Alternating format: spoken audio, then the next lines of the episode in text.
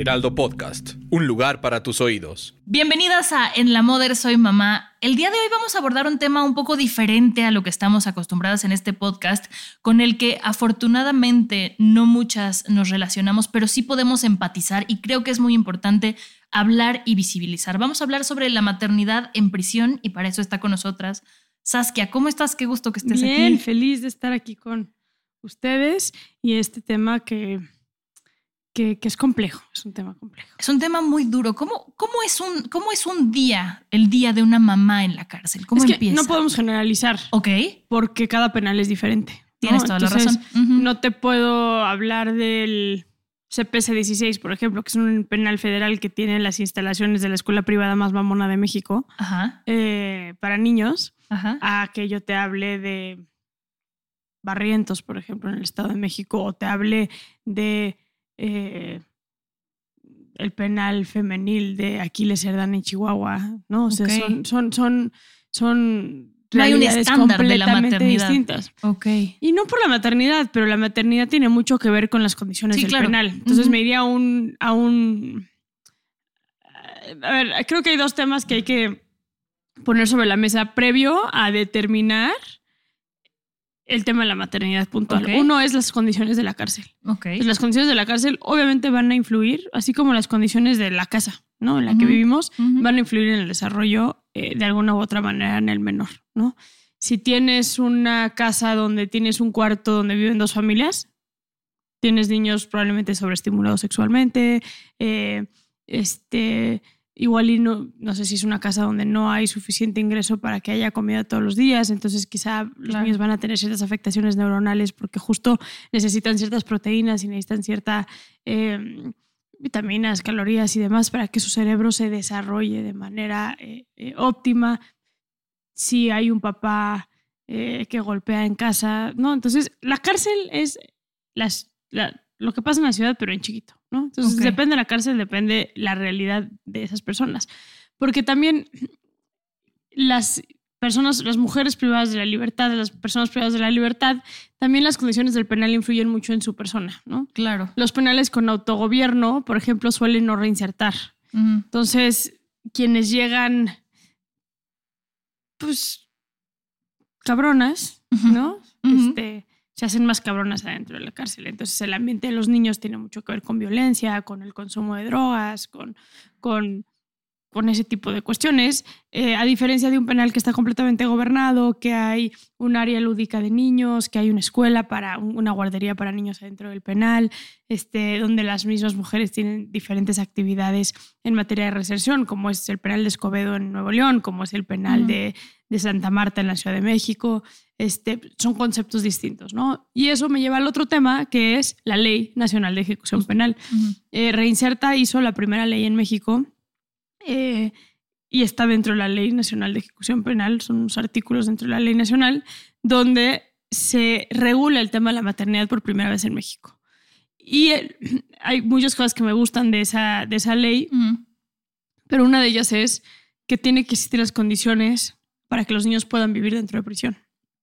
Muy Entonces tiene que haber cierta lógica de los gobiernos en decir, tengo o no tengo las condiciones para que los niños se desarrollen aquí adentro, ¿no? Porque antes era como, las mujeres tienen derecho a ejercer su sexualidad y por ende su maternidad. Ok. Pero, ¿y, ahí se quedaba. Pero los niños qué, ¿no? Y yo creo que eso me lleva al tercer punto, que es el, para mí el más importante para entender la maternidad. Eh, entonces ya tenemos las condiciones de los penales, ya tenemos la ley y, el tercer punto que para mí es el más importante es que es el bienestar del menor de edad. Porque a veces, no, es que ¿por qué los niños tienen que estar en la cárcel? Este, no está bien que los niños estén en la cárcel. Este, está bien que los niños estén con sus mamás. Porque adivina qué, el niño se desarrolla su yo interior en los primeros años de su vida. Y eso se desarrolla a partir del vínculo afectivo materno-infantil. Entonces, si yo castigo a una mamá porque está en la cárcel, estoy castigando al niño. Y le estás, te estás metiendo con su futuro también. Te estás metiendo con su futuro, te estás metiendo con su realidad. Una cosa es lo que mamá la mamá haya hecho y otra cosa es las necesidades que tiene, que tiene él. Y hay una historia que yo cuento mucho para ejemplificar este caso de un caso que se tuvo en Chile, donde una mujer acusada de asesinatos múltiples eh, le informan que su hijo chiquito eh, tiene cáncer terminal y que le quedan X cantidad de tiempo de vida, ¿no? Ujú, Muy poquito. ujú. Y, y ella pide un permiso al, al director del penal para que la lleven al hospital a acompañar a su hijo en, en su cama de muerte, ¿no? Y el director del penal se ofende muchísimo porque es como, ¿cómo crees que te vamos a hacer el favor? Vamos a no? premiar. Ajá. Sí, te vamos a premiar o, o vamos a usar los esfuerzos del Estado para trasladarte a ti a que tú puedas despedirte de tu hijo. El niño muere y ella le escribe a la ONU una carta y es una carta para mí muy simbólica donde ella dice, si bien yo no tenía el derecho de que se me premiara con el que ir a ver a mi hijo, mi hijo sí tenía el derecho de tener a su mamá a su lado cuando se estaba muriendo, ¿no? Y para mí es como el ejemplo más cabrón porque, simpli- eh, porque en México solemos hacer prejuicios muy rápido, ¿no? Sí, Entonces, sí, sí, en temas de maternidad, es como, ¿cómo? ¿Niños en la cárcel? No. ¿No qué, güey? O sea, espérate, ¿no? O sea, hay que... Es, no es blanco o negro. Y, Sí. y ese ejemplo es... Es muy fuerte. Justo leí, bueno, escuchaba, ¿no? En alguno de, de- de tus podcasts que decías, comentaba sobre una señora que te comentó en redes sociales en un live que hiciste, que decía, pero ¿por qué algo, como, por qué vemos por el bien de ellas si son criminales? Y al final son seres humanos que tomaron una decisión Sí. buena o mala basada en cómo vivieron y eso no lo podemos juzgar. Aparte, eso fue una locura porque... porque ayudan a los niños Eso. de esas mujeres criminales? Que fue como... ¿Sabe qué, señora? A partir de ahorita creo en la pena de muerte para usted. Ya sabes, o sea, Sí, como- sí, sí, sí, por sí. favor, no se reproduzca nunca, ya sabes, o sea, como no nos robe el aire, o sea, está muy duro lo que acabo Cero de decir, empatía. pero, No, no, pero no. no. mames, o sea, sí fue Sí. como, como, ¿cómo, señora? O sea, por favor, un segundo, analice lo que acaba de decir. Exacto. O sea, ¿cómo está criminalizando a unos bebés recién nacidos? Así, no, no puedo, no puedo ni Pero es pensarlo. que- o sea, ¿sabes qué pasa? Que en México luego sí nos aventamos. O sea, somos. Y luego, ahora que estamos en marzo y, y el, Día de la el- Mujer. el Día de la Mujer y todo el, el marco de- del Día de la Mujer, somos luego las primeras en tirarnos. O sea, yo escribí un libro sobre feminicidio en México. Es un libro durísimo. Pero me dio una risa porque las mujeres me empezaron a pegar por ese libro en redes sociales. Pero aparte, los colectivos que me pegaban, este, ni siquiera tenían la información de lo que venía en el libro. O sea, no sacaban libro. estos. No, no. Entonces, trae el testimonio del asesino de la niña Fátima. ¿Cómo se atreve este, a darle voz al agresor de la niña Fátima? O sea, me estás madreando en algo que ni siquiera has leído el libro. O sea, claramente no traigo el testimonio de la de la niña Fátima. Ya sabes, o sea, como que, como, como, como que hablamos sin pensar y usamos las redes sociales y usamos. Entonces digo, pequeño paréntesis de maternidad en Sí, sí, prisión. claro. Este, pero luego también con la maternidad en prisión pasa eso mucho, ¿no? Como esta señora, este, que, que nos roba el aire, literal, eh, queriendo que Castigues a alguien que no la castigues tiene. a, un bebé recién nacido, ¿no? Con, con todo esto que acabas de decir en mente, ¿cómo es que no, no, no puedo entenderlo? Por ejemplo, si una mujer comete un crimen y la van a mandar a prisión, ¿hay algún proceso de como está embarazada tiene que ir a cierta prisión que tiene características para que ella pueda? No. No, existe. No, la verdad es que en México faltan muchos protocolos eh, en materia de género en nuestro sistema de justicia penal. Eh, Es más, yo justo acabo de escribir una columna, este, en el Universal yo escribo una columna y acabo de escribir una eh, donde hablo de un caso de una mujer de Dulce que está en Santa Marta. Ella está, ella llegó, cuando la detuvieron tenía unas gemelas de cinco meses y cuando llegó a la cárcel las gemelas ya no estaban ¿Cómo? O sea, en su panza. O sea, tenía cinco meses de embarazo. La torturaron tanto que le sacaron a los bebés. ay no. Y hay tan poco protocolo. Y no es, o sea, tengo mujeres con úteros quemados de las torturas en la cárcel. Tengo mujeres que abortaron en las torturas, este, en las detenciones. Tengo mujeres que usaron a los niños para sacarles declaraciones. Entonces, así revientan la casa a los policías a las 2 de la mañana.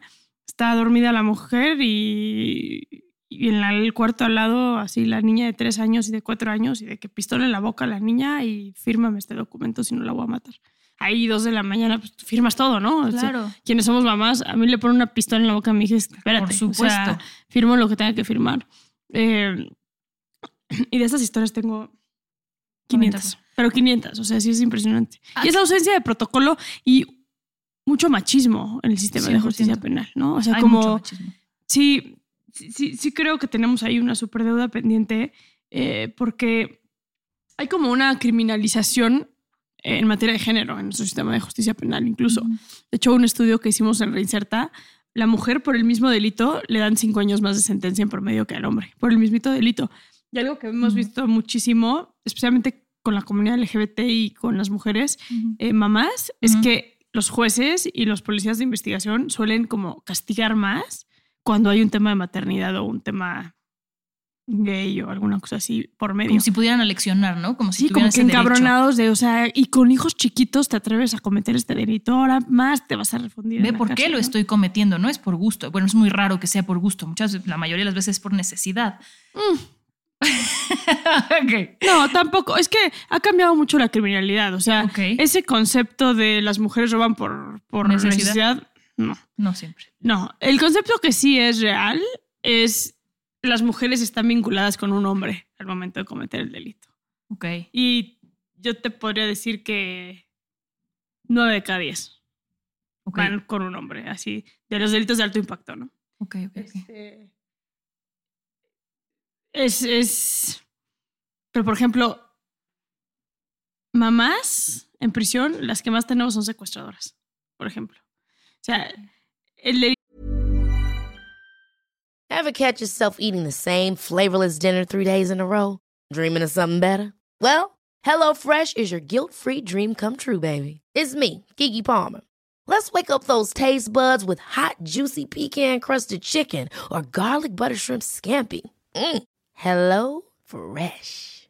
Stop dreaming of all the delicious possibilities and dig in at HelloFresh.com. Let's get this dinner party started.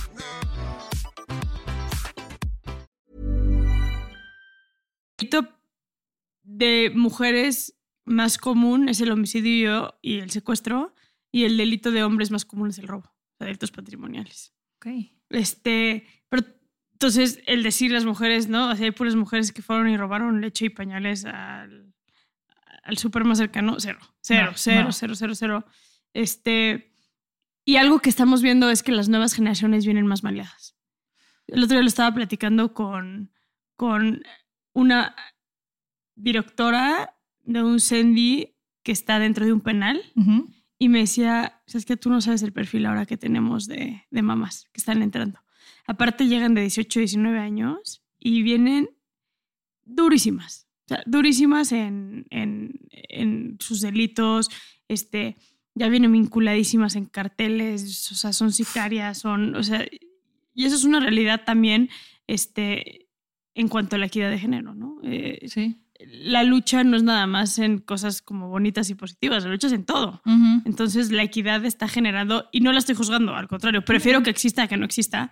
Este, pero antes, por ejemplo, habían códigos dentro de la delincuencia organizada, por decir algo, donde pues, con niños y mujeres no, ¿no? Claro, las mujeres eran claro. o las prostitutas o las amantes o las hermanas o las mamás Ujú. o las esposas. No era nada más.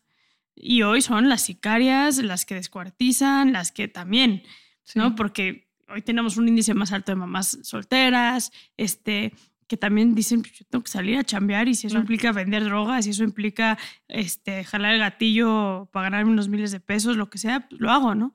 Eh, entonces sí, hay que, hay que quitarnos ese, esa, idea. Ahora, eso quiere decir que... Eso no quiere decir que no las existan. Por supuesto que las existen. Nuestras cárceles están llenas también de gente inocente, pero igual que hombres que mujeres. Ok. ¿A qué sí tiene derecho una mamá dentro de la cárcel como derecho? A ver, la ley marca que tienes el derecho, y yo creo que este es un error. eh, y de hecho fue la- el único, cuando hicimos esta ley, fue el único cambio que, que hicieron. Este, y que fue un cambio brutal. De hecho, lo he platicado mucho con el ministro Saldívar, eh, que es. La ley está basada en el fortalecimiento del vínculo afectivo materno-infantil, ¿no? Eh, entonces, las mujeres tienen el derecho de tener a sus hijos de 0 a 3 años con ellas en prisión. Hasta los Nosotros- tres. Hasta los 3. Nosotros así lo hicimos y lo redactamos de tal manera donde si te detenían y tu hijo tenía 15 días de nacido, un año de nacido, así, lo podías ingresar al reclusorio contigo. Ok. Nos las cambiaron y nos pusieron que el niño o la niña debe de haber nacido en prisión. O sea, si te detienen con un bebé de un mes, Ya no, ya Ya te no- la pelaste. Incluso tenemos Ok. casos de mujeres que se tienen que cortar la leche, ¿no? Este, Y durísimo.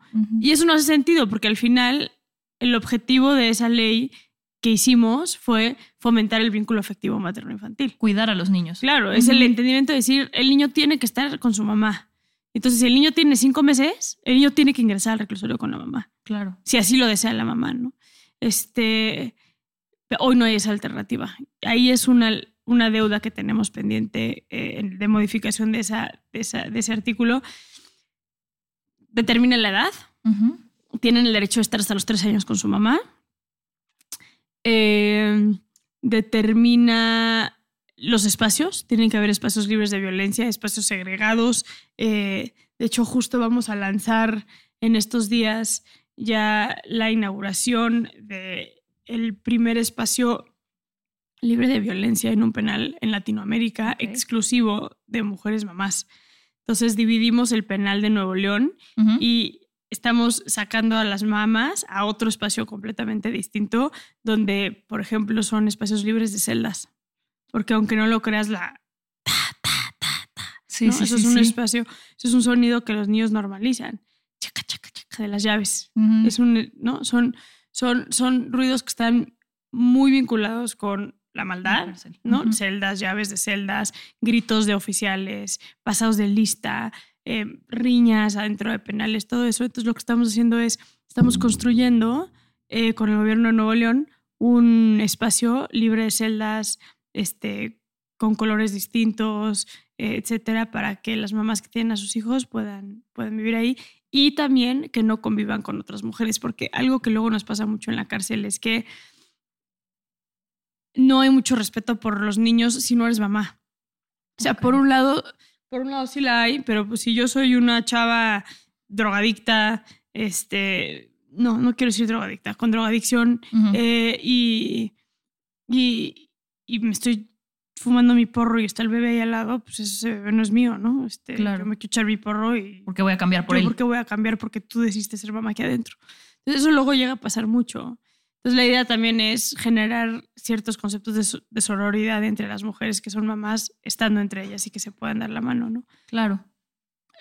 Esto no quiere decir que no hay muchas mujeres en prisión que son muy sororas también. O sea, sí las hay. Yo, yo me acuerdo la primera vez que entré a la, a la cárcel a Santa Marta, tenía yo como 22 años, así casi hace 15 años, y llevé, llevé a Fernando Familiar para que presentara un libro. Y estaba lleno así, un, auditorio de, mamás, habían como, no sé, 200 mujeres ahí en el auditorio. Y de repente empieza a llorar un bebé y una grita de ¿quién es el chamaco? Y el otro, no, no sé, no, no sé.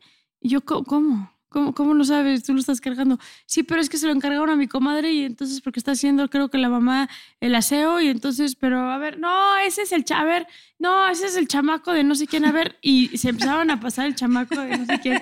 Y yo, ole, güey, eso es la maternidad. O sea, una que es mamá claro, de una afuera, te tribu hacen con la todas. madre sola ahí en tu casa. Sí, Este, sí. ya, esto es la maternidad, la tribu. O sea, así debería de fungir este, esto. Sí pasa un poco también en la cárcel. Eso, eso está Es increíble. lado. increíble. O sea, digo, hay, hay, hay por un lado una parte muy fea, ¿no? Que es el miedo de, de, de que tu hijo o tu hija crezca en un espacio donde predomina la violencia, ¿no? O Que te sea, sientas amenazada como mamá con todo lo que ya tienes encima, sí, además, ¿no? Exacto, encima. Este, o sea, encima de todo, el, el decir en cualquier momento puede pasar algo.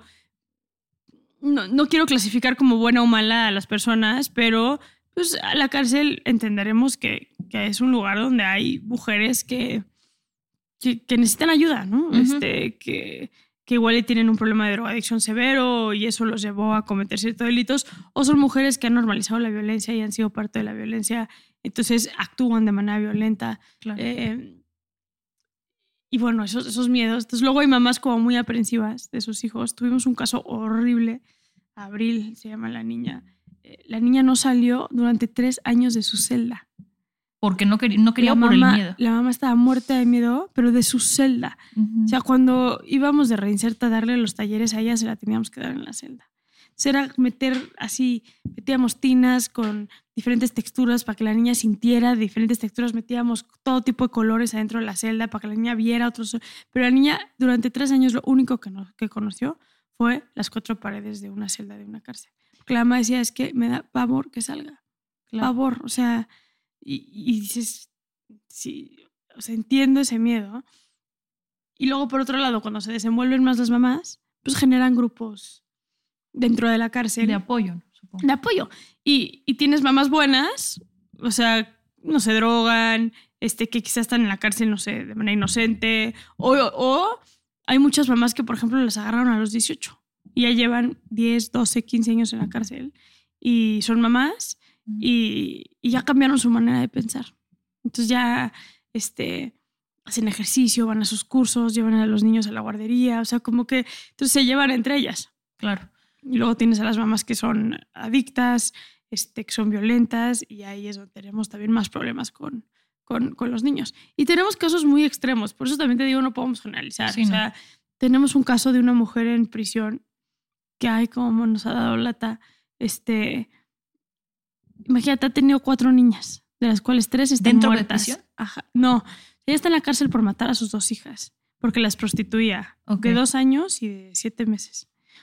Murieron las dos niñas este, por abuso sexual. Ajá. Eh, entonces trae feminicidio de dos niñas. Llegó embarazada, tuvo a la niña en la cárcel, le quitamos a la niña de dos años y nos salió que la llevaba a la visita conyugal con el esposo, quien es la que abusaba sexualmente de la niña. Entonces en la cárcel siguió abusando sexualmente de su hija, se la quitamos. Y ahorita en la pandemia nos enteramos que, que, que, que tuvo otra bebé, niña, y se murió en el hospital. Y el otro día ella me, justo la semana pasada estaba yo platicando con ella, se me acerca este, y, y me dice, oye, este, quiero, quiero que me ayudes.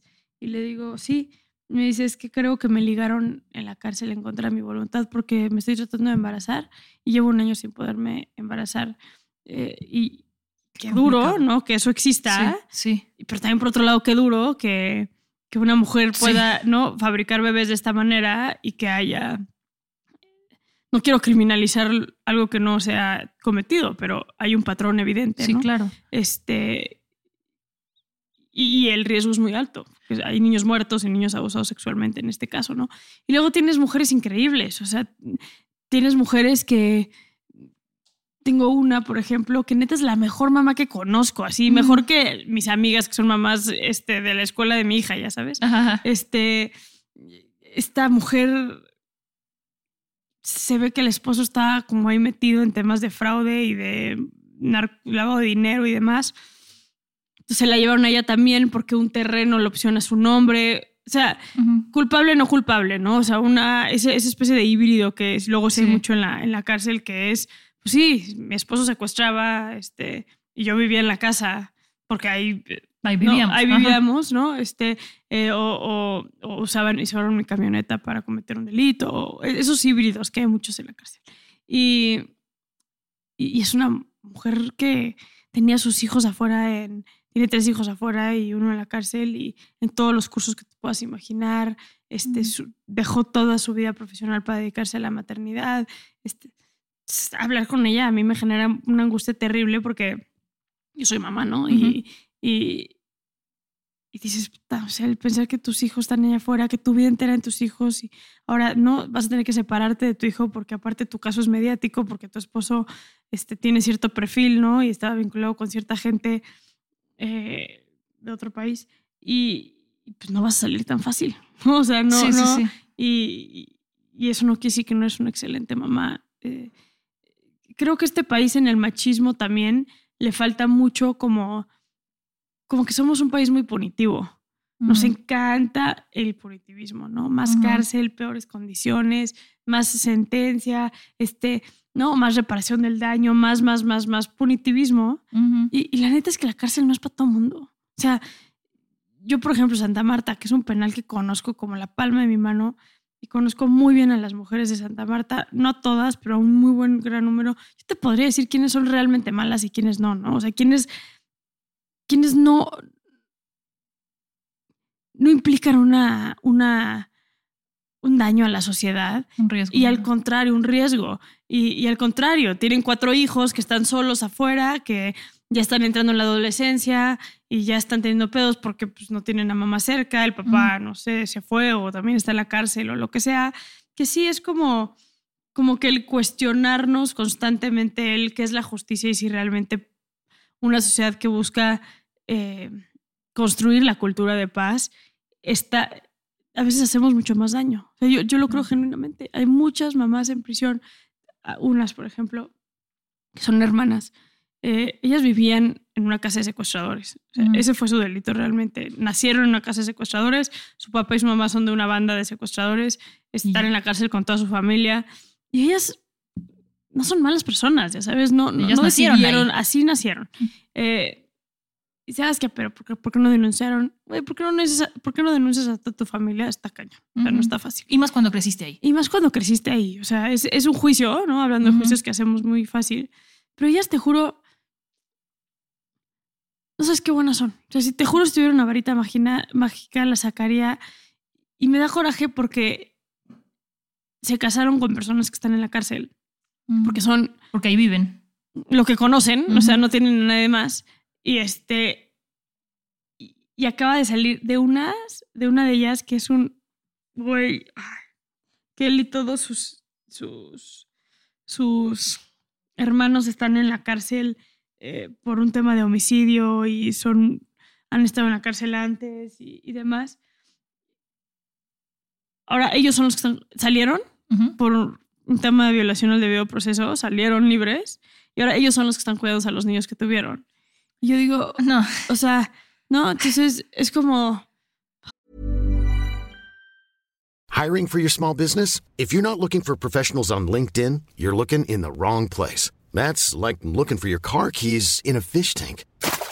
LinkedIn helps you hire professionals you can't find anywhere else, even those who aren't actively searching for a new job but might be open to the perfect role. In a given month, over 70% of LinkedIn users don't even visit other leading job sites. So start looking in the right place. With LinkedIn, you can hire professionals like a professional. Post your free job on linkedin.com slash people today. Many of us have those stubborn pounds that seem impossible to lose, no matter how good we eat or how hard we work out. My solution is PlushCare. PlushCare is a leading telehealth provider with doctors who are there for you day and night to partner with you in your weight loss journey. They can prescribe FDA-approved weight loss medications like Wagovi and Zepbound for those who qualify. Plus, they accept most insurance plans. To get started, visit plushcare.com slash weight loss. That's plushcare.com slash weight loss. Como hacemos cosas mal de repente, ya sabes. Entonces, uh -huh. sí, la maternidad, ante tu pregunta, la maternidad en prisión como es, no, no, no la podemos generalizar.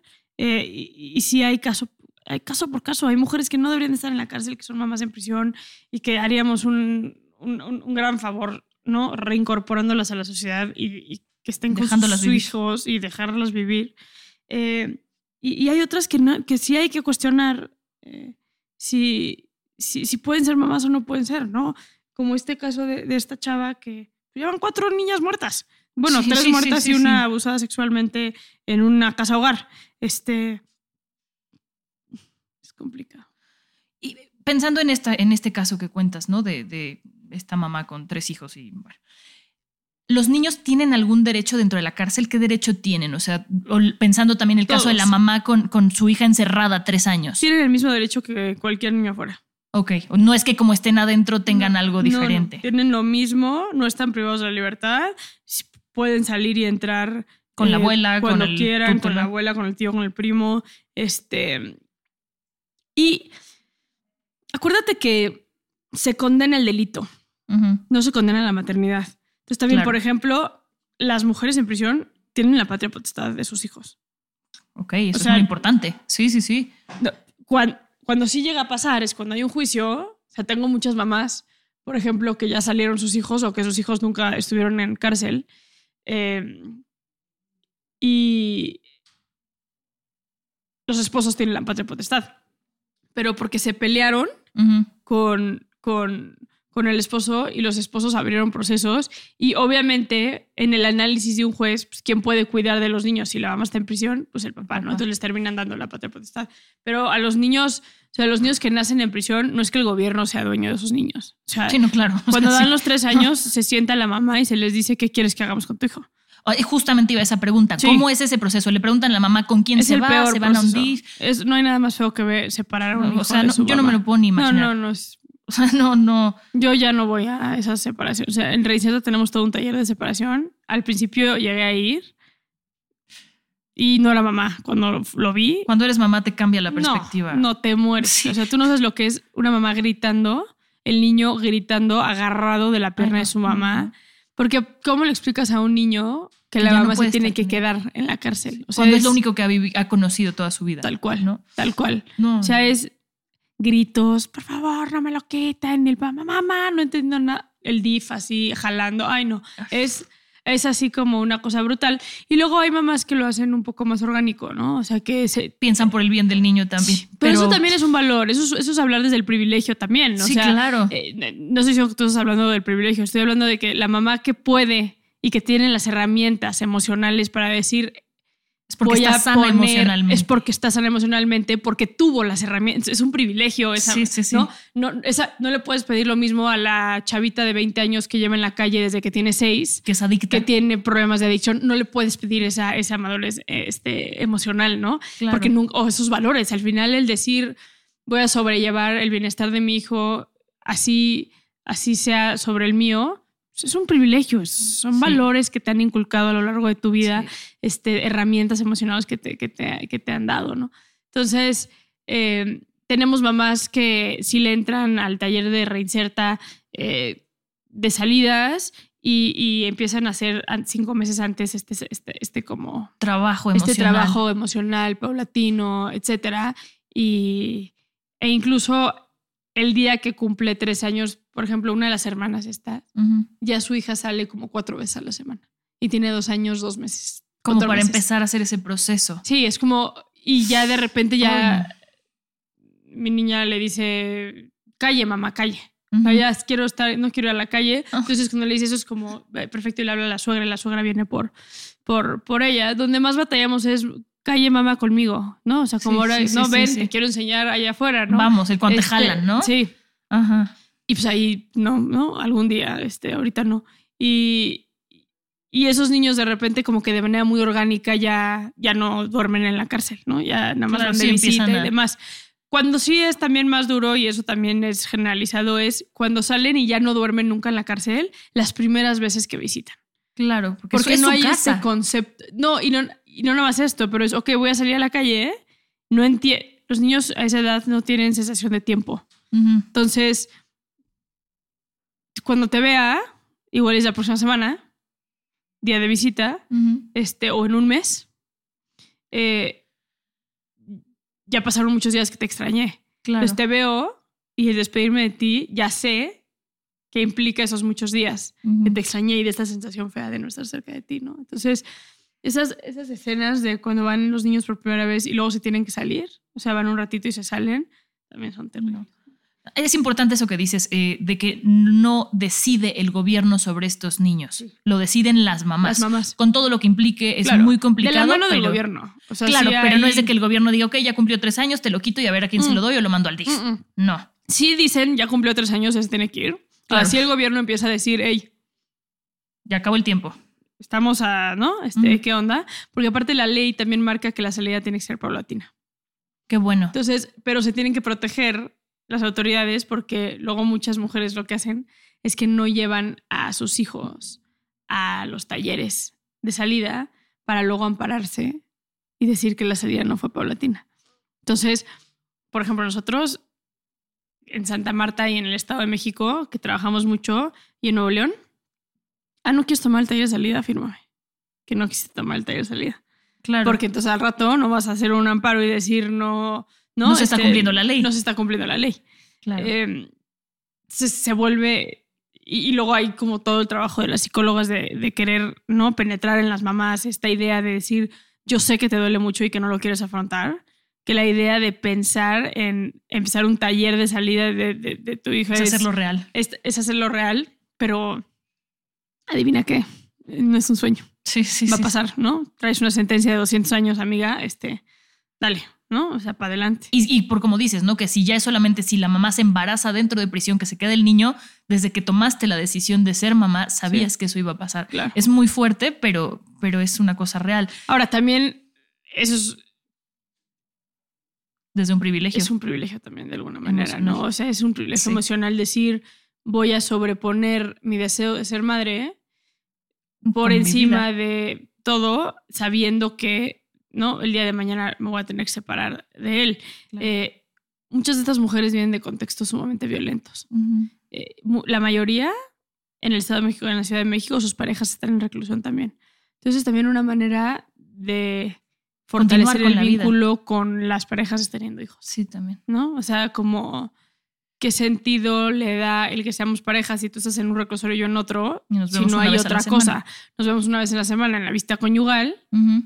y, y- y ya, pero pues para eso, ¿no? Este, me consigo tres más. Sí, claro. Eh, entonces ellas luego también se embarazan porque es una manera de, no no de amarrar a sus esposos, pero de darle placer al esposo. Entonces también es, es, es ponernos en los zapatos de las mujeres en prisión. Muchas veces son mujeres que vienen de contextos donde no han tenido todas las herramientas emocionales, donde han estado en situaciones de violencia muchas veces extrema, ¿no? Las que matan a sus esposos, por ejemplo, eh, las que matan a sus hijos, etcétera, etcétera. Oye, ¿y cómo? Ya sé que no hay una manera de generalizar, pero todo lo que se necesita para un niño, entendamos las mamás que están eh, privadas de la libertad, que no pueden dar pecho, la fórmula, los pañales, la ropa, ¿cómo, Donación. ¿cómo la obtienen las mamás? ¿Tienen que ¿Donación o trabajar? comprado? Perdón, perdón. ¿Donación o comprado? Donación o comprado. Sí. Tienen que trabajar ellas para comprar estas Porque cosas. si bien está en la ley de ejecución penal el tema de la maternidad en prisión, no hay presupuesto.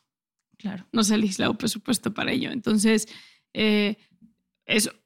Y la neta, o desvío de recursos del propio gobierno. ¿no? Donde tienen 10 pesos para la comida y usan un peso para pañales, leche y demás.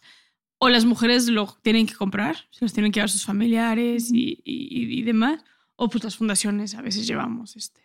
Nosotros, por ejemplo, nosotros no solemos este, ser una fundación que da donaciones así eh, asistencialista, pues no lo somos. Ujú. Tipo en la pandemia sí atascamos los penales de, de, de pañales, de leche y demás, pero porque no habían visitas. Claro. O sea, también, ah, también tiene que haber una línea de la maternidad en prisión donde no sea un privilegio, ¿no? Claro. O sea, a mí, cuando yo fui mamá, Sí. no me mandaban pañales, leches y, ¿no? O sea, Claro. la decisión de ser mamá también tiene que implicar una una decisión responsabilidad de consciente. decir, Ujú. bueno, no tengo ni para comer, no Claro. tengo, este, ¿qué, puedo, qué puedo hacer? Ah, Bueno, hay, no sé, programas sociales, ok, veo cómo soluciono, pero no es nada más... Me embarazo y este, me lo mantienen. Me embarazo y me lo mantienen. Claro. Desde esa como, como inconsciencia absoluta, ¿no? Entonces Sí. también esa línea luego se vuelve bien delgada, porque sí tenemos a mujeres en prisión, sí, sí las tenemos, que es como, ay, tuvimos una que cómo nos hizo batallar. Usaba a su hijo para mover droga dentro de la cárcel. Tuvimos una bronca con ese niño, porque aparte ahí todavía no se legislaban los tres años, entonces ese niño salió a los seis. Traía una conciencia el pinche chamaco. Fíjate que nos los corrieron de primaria, el primero de primaria, porque armó una red de trata con su salón de las niñas de primaria. A los seis años. A los seis años. En su fantasía. Es que pero esa la era su armó. realidad. O sea, así de repente las niñas ya sabían qué es sexo anal, sexo vaginal, sexo oral, cuánto van a cobrar, él es el padrote, ¿no? Se van a alzar la falda del uniforme, de no sé qué, así unas ¿Y cosas. esa edad para él sigue siendo un juego o ya es una realidad? O sea, por el desarrollo psicológico. ¿Quién sabe? Pues es un juego, definitivamente es un juego, pero basado en cosas muy reales, ¿no? Y, y obviamente nos los corrieron de la escuela. Y con la mamá era como, la mamá tenía, hasta hace un par de meses, eh, un problema severo de, adicciones y era quien vendía la droga dentro de la cárcel. Y, lo usaban a él, porque las custodias no pueden tocar a los niños, ¿no? Entonces lo- llenan sus pañales o llenan les ponen mochilitas y cargan las cosas con sus mochilas o dentro de los pañales así meten la cocaína y la marihuana. Y, y, y con esta mujer era como ir diario casi así de, oye, dale una adopción. Sí, sí, fíjate que sí lo voy a dar en adopción. Tráeme los papeles. sea, ahí veníamos con los papeles. No sé, es que lo pensé y tengo una comadre que era policía judicial. Ella vive en el Estado de México y yo creo que le voy a pedir que se lo quede ella. Déjame lo pienso y te aviso. Güey, ¿sabes? O sea, Pero hoy dentro de la misma adicción era su manera de conseguir droga. O sea, no estaba siendo consciente de la maternidad, sino de su necesidad en ese momento. No porque el niño ya estaba fuera. Ah, yo pensé que cuando lo usaba No, todavía. no, no, no, Ya, ya- a los seis años. No, ya fuera. O sea, ya, el niño ya fuera. No, era como un. Esto, este chiquito, vamos a llamarle, no sé, Pedro, eh, lo sacamos a los seis. Hoy tiene 13 y sigue en un, en un orfanatorio porque la mamá sigue indecisa que- de qué quiere hacer con él. Ay, no. Ahora Ujú. la mamá tiene una novia que le dice que tiene una cuenta con no sé cuántos millones de pesos afuera y que tan pronto salga le va a poner una casa y la va ¿no? y van a rescatar al niño este. Entonces ya ella, ella se compró eso. Entonces ya el niño ahí estuvo en un orfanatorio toda su vida. Entonces sí, sí es un tema duro difícil de legislar en materia de derechos humanos. ¿Qué riesgos corren los niños que viven dentro, de, bueno, privados de la libertad con sus mamás? Digo, entiendo esta cosa de, de que se exponen a ambientes violentos, pero ¿qué riesgos psicológicos pueden tener a largo plazo? O sea, ¿qué traumas pueden ser provocados? es que no podemos generalizar Tampoco. o sea qué trauma puede tener un niño que está en lo que el- están haciendo en Nuevo que- León y que, que está. que están claro. haciendo en la colonia, inserta aquí, que quieras, pero que quieras. Clase alta, media, baja, o sea, da igual, que tiene un papá violador o que tiene una mamá golpeadora o que, o sea, no hay es lo mismo en la cárcel. ¿Qué riesgo tiene un niño este, en la cárcel? Pues, exposición a drogas, es lo que más te Violencia. diría, exposición a violencia por la naturalidad de la cárcel. Este, fuera de eso, hay niños mucho más en riesgo afuera que adentro de la cárcel. Es la verdad. Eso también es muy importante. O sea, muy duro de saberlo, pero hacerlo consciente. Y el único, el único tema que sí te diría que es importante es el desarrollo neuronal en materia de texturas y colores. Ok. Eso nosotros en Reinserta lo metemos dentro de los espacios lúdicos porque justo tipo este azul que estamos viendo aquí, o sea, que tengo enfrente de mí, Ujú. pues ese azul no existe en la cárcel. Claro. Y como las encierran a las 6 de la tarde, pues tampoco conocen el cielo. Ujú. de noche, por ejemplo, entonces las estrellas, o sea, hay como cosas, un amarillo, por ejemplo, este, un verde, Pero para eso están justamente como reinserta, ¿no? Para sí, tratar para de hacer llenar espacios ese lúdicos. tipo. Ajá, ¿Cómo? justo hacemos mu- muchas cosas dentro de ellas, es la construcción de espacios lúdicos justo para que los niños puedan tener un desarrollo óptimo, ¿no? Ok. Y pensando en las mamás que estamos, o sea, entiendo que no vamos a premiar a las más- mamás que están adentro, ¿no? Pero en cuanto a donaciones, tú puedes decidir, por ejemplo, porque me preguntaron muchas mamás cuando sabía que iba a hablar, con, que iba a hablar contigo de la ropa que ya no le queda a mi hijo, ¿la puedo No, donar? Tiene que ser ropa Es nueva. lo peor que me puedes decir en el mundo. No eso, se ¿no? hace. Es que no sé, es- o sea, O sea, tampoco es un basurero. horrible, ¿eh? Ajá. Uno, no son basureros. Claro. Y durante muchos años lo hicimos y nos mandaban ropa que dices, ¿le pondrías tú esto a tu hijo? No, no, lo mandes. Entonces no lo mandes. ok. ¿No? O sea, calzones con popó, o sea, literal. No, no, Entonces, no, no te creo. O sea, no. te lo- ah, no, O sea, no sí te lo creo, juro. pero no quiero creerte. Y eso me lo mandó una diputada, fue lo peor. Este. Y la verdad es que yo no recibo, o sea, yo no me parto la madre recibiendo donaciones y consiguiendo donaciones para contratar a gente que me divida ropa claro. que está hecho, ¿no? Entonces, si llego a tener como. Pero tú no, pero sí se cercana- hace. Sí se hace, pero es, un, es, un, es un desmadre, ¿eh? En la cárcel no se hace, ¿eh? la neta. Porque te voy a decir también, no es una necesidad Ujú. realmente en la cárcel. O sea, en la cárcel tienes mujeres que están en situación de pobreza, sí. No es, no es en la mayoría. Ok. O sea, no es como un, puta, no tengo para unos pants o una sudadera para mi hijo, ¿no? Hay muchas que no, hay muchas que, que sí. Yo, Reinserta no lo hacemos. Ok. Y, y más porque, te digo, implica muchísimo la logística de qué, ropa sí, ¿Qué sirve? qué ¿Qué no ropa sirve? no. Que no es basurero, pues. Exacto, que, no es, que no es basurero, exactamente. Eh, y sí, sí, sí. O sea, igual iban a decir, ay, qué mamona. me- No, me no, no, da". para nada. Es súper. O O sea, sea, es como- estás defendiendo también, estás cuidando a la gente que está Es dentro. que uno de los puntos más importantes para mí con la población con la que trabajamos es la dignificación. ¿no? Claro. Entonces yo no me puedo prestar a, a llevar este, juguetes también. Luego me dan juguetes todos rotos.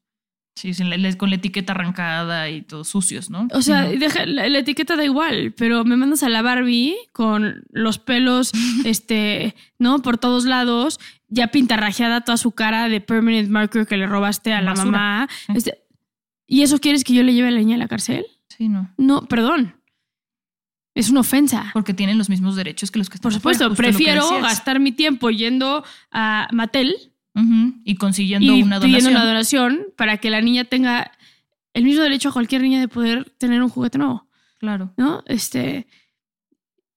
Y me cuesta lo mismo tener un equipo separando juguetes de tener a alguien pidiendo donaciones este, bien llevadas, ¿no? Dignificando. Dignificando, dignificando. Y la banda no lo hace.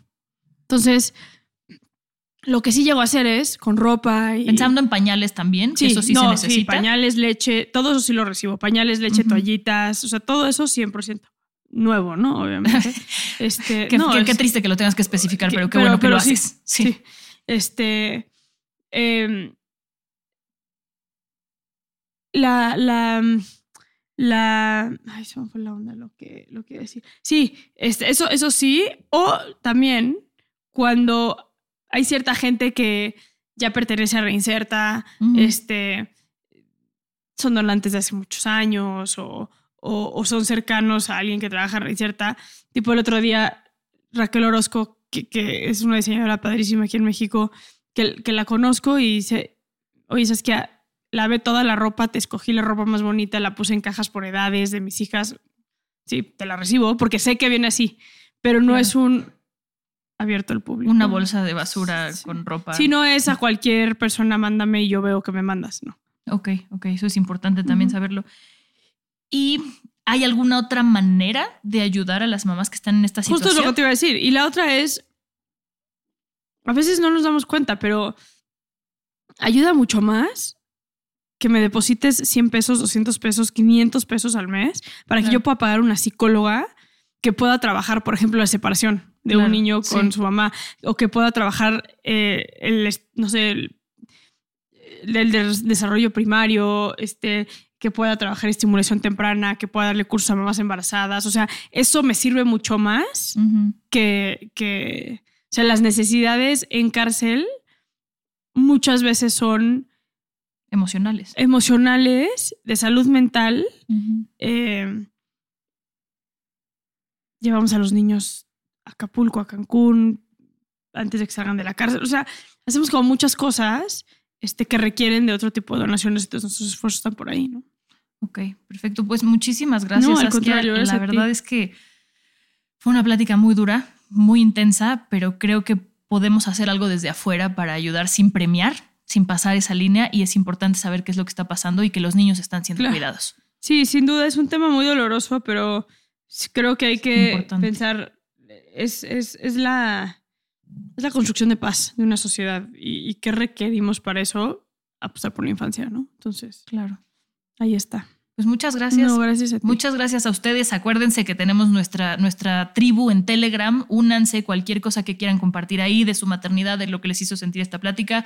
Ahí estamos todas juntas. y Hay una tribu en Telegram. Tenemos nuestra tribu de Telegram donde somos mamás y entonces podemos poner quejas, memes, lo que, ne- lo que necesitemos Yo para... quiero ser parte de esta tribu. Vente a nuestra tribu. La Sí. verdad es que está bien bonito. Invítenme si quiero. Sí, vente. Te Y soy pasamos el mamá link. también, entonces está. Cumples el único requisito. sí, sí, sí. Gracias, chicas.